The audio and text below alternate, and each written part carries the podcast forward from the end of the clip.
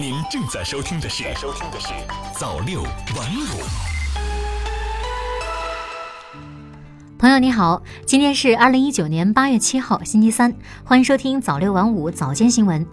首先来关注时政方面的消息。针对近期接连发生群众自助游遇恶劣天气导致人员伤亡和被困情况，应急管理部发布相关安全提示：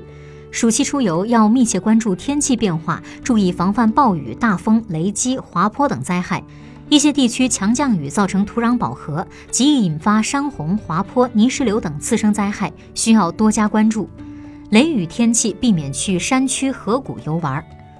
国家统计局八月五号发布《新中国成立七十周年经济社会发展成就报告》。报告显示，二零一八年全国粮食总产量为一万三千一百五十八亿斤，比一九四九年增长四点八倍，年均增长百分之二点六。近日，国家铁路局发布《中华人民共和国铁路法》修订草案征求意见稿，对铁路运输、铁路建设、铁路安全管理等做了大幅度修改。鼓励社会资本投资建路，禁止强占座位、缺陷产品召回、行政约谈、信用规制监管等被写入征求意见稿。接下来再来关注财经方面的消息。新华社北京八月六日电，北京时间八月六号，美国财政部将中国列为汇率操纵国，中方对此深表遗憾。这一标签不符合美财政部自己制定的所谓汇率操纵国的量化标准。是任性的单边主义和保护主义行为，严重破坏国际规则，将对全球经济金融产生重大影响。中国将继续坚持以市场供求为基础，参考一篮子货币进行调节，有管理的浮动汇率制度，保持人民币汇率在合理均衡水平上的基本稳定。中国人民银行八月六号发布消息称，为完善香港人民币债券收益率曲线。中国人民银行将于二零一九年八月十四号在香港发行两期人民币央行票据，总发行量为三百亿元，其中三个月期央行票据两百亿元，一年期央行票据一百亿元。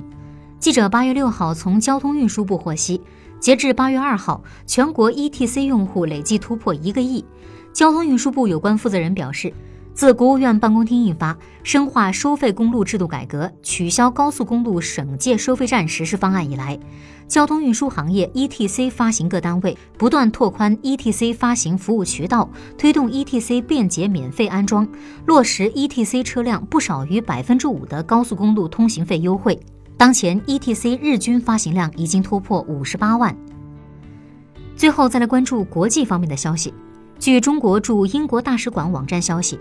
随着2019年莱英留学新生陆续抵达，中国驻英国大使馆近期接到了多起新生求助，反映遭遇了假冒使馆工作人员或国内警方的电信诈骗，或在社交软件结识可疑人员私自换汇后蒙受经济损失。为了保证同学们平安留学，中国驻英国大使馆提醒莱英新生。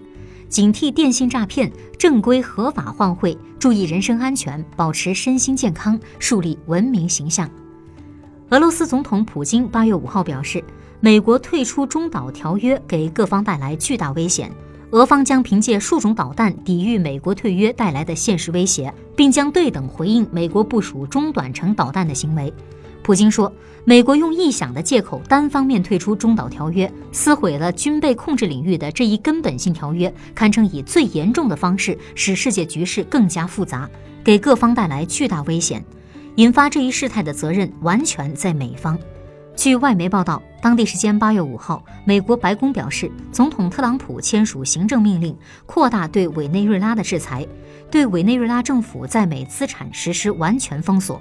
该制裁立即生效。行政命令中提到，所有委内瑞拉政府在美国的财产和财产利益都被封锁，而且不准转让、支付、出口、撤销或以其他方式处理。报道称，特朗普的这一行政令使美国对委内瑞拉实施的制裁措施进一步升级。好的，以上就是今天早六晚五早间新闻的全部内容了。感谢您的收听，咱们晚间再见。